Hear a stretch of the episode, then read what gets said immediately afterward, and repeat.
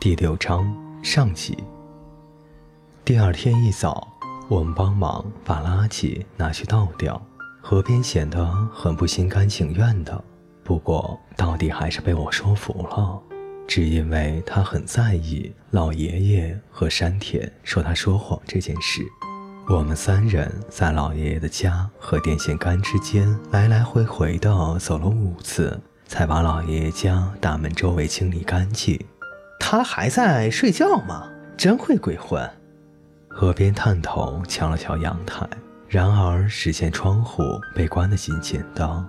下午一补洗碗，我们就在墙边徘徊。山下最先提出来：如果今天又被山田看到我们在这里晃来晃去，事情一定会闹得不可收拾。那该怎么办呢？要放弃了吗？河边的声音听起来好阴沉。唉，没办法呀，我不干。河边整个人贴着墙，继续说道：“要放弃，你们自己放弃好了。”山下哭丧着一张脸，看了看我，该如何是好呢？河边并不是不知道山下的意思。我只要看河边贴着墙，还在那儿东张西望的样子，就可以证明了他其实也很不安。放弃了，再下去会惹麻烦的。山下又一次哀求河边。这时，靠近窗台的那扇窗户咯啦啦的打开了。老爷爷大声说道：“草长这么高。”蚊子多得不得了，连窗户都不能开了。我们开始除草，不出我们所料，山田和松下来了。不过看到我们一边拍打蚊子，一边一言不发的工作，他们两人都瞪大了眼睛离去。老爷的院子都快被一片杂草覆盖住了，看起来就像是久无人居的样子。由于一些多余的垃圾全被清理干净，所以院子看起来更显得荒凉。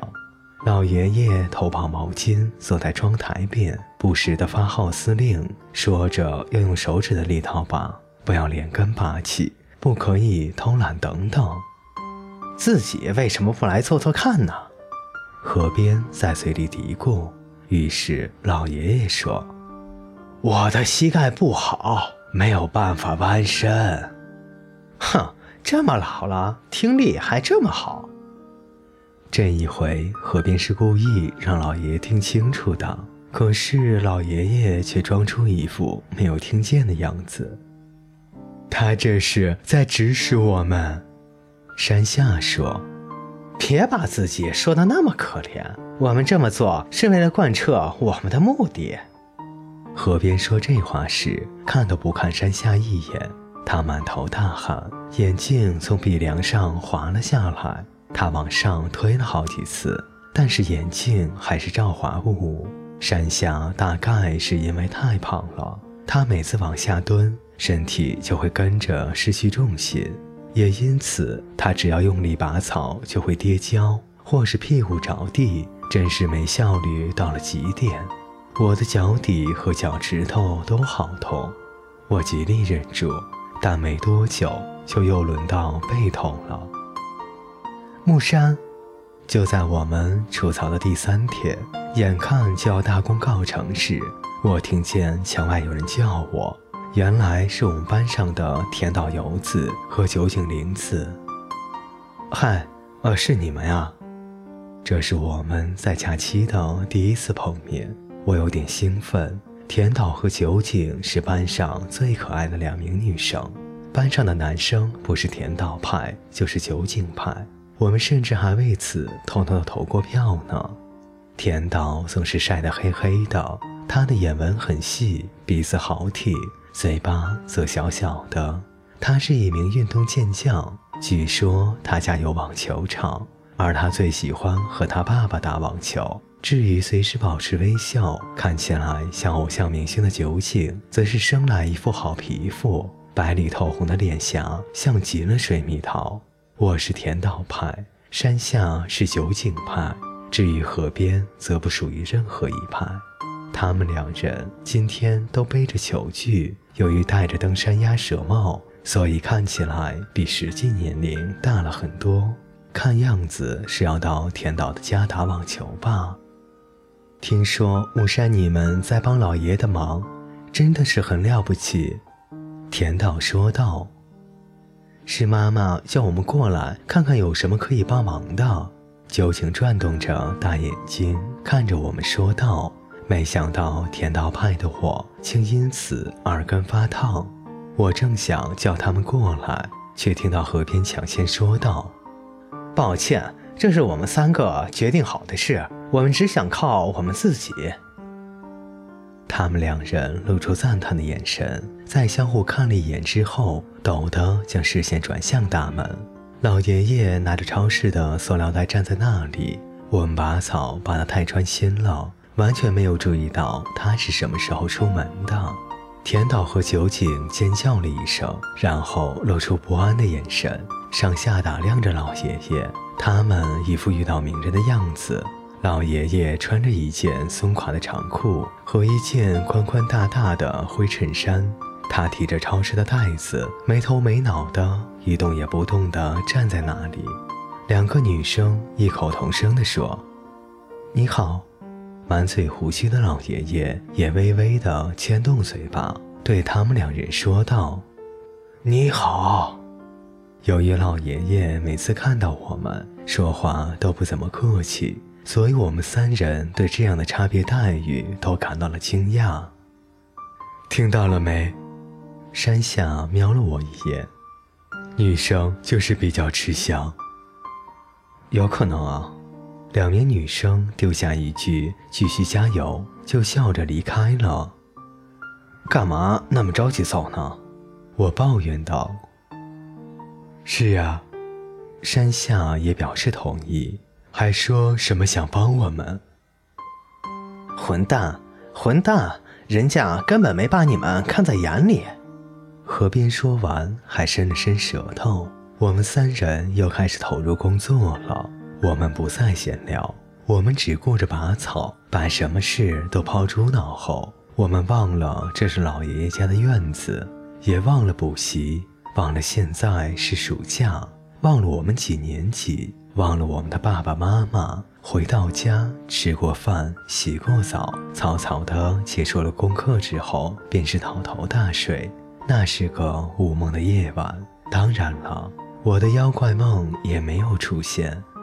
第二天傍晚，拔草工作终于完成了。在光秃秃的土地上，只有我们和金木犀站在那里。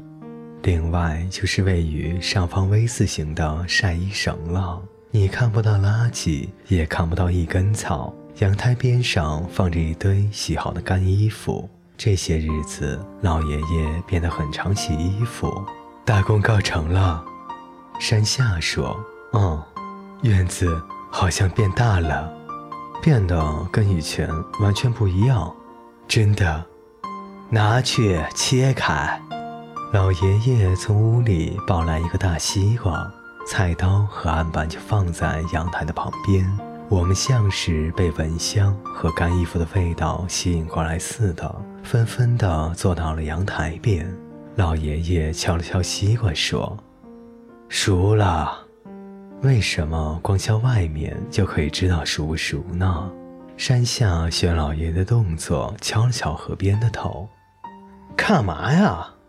里面有东西吗？河边被气得反敲山下的头，山下抱着头大笑，河边整个人压在山下的头上。山下叫道：“哎呦，要被破坏了！别胡闹了，你们两个。”我才说完，河边就敲我的头。好好，不玩了，扯平了。这是什么意思？山下愈发大笑。我狠狠地敲了他的头，好痛！吵死了你们！老爷爷不耐烦地说：“回去，等西瓜吃完，我们就会回去。”河边回答。他大概是忘记了，是他叫我们不可以和老爷爷多说话的。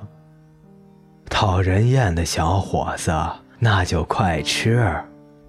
这西瓜算是植物的果实吧？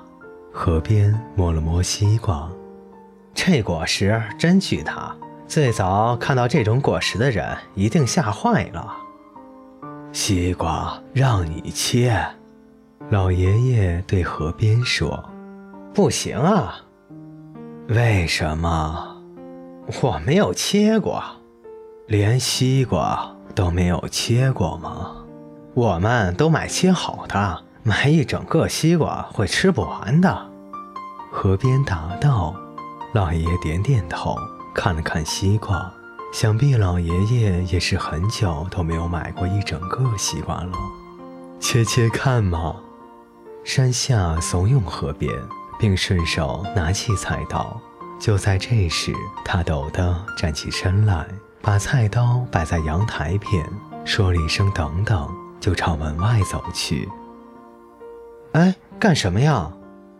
我马上回来。哎，等一下。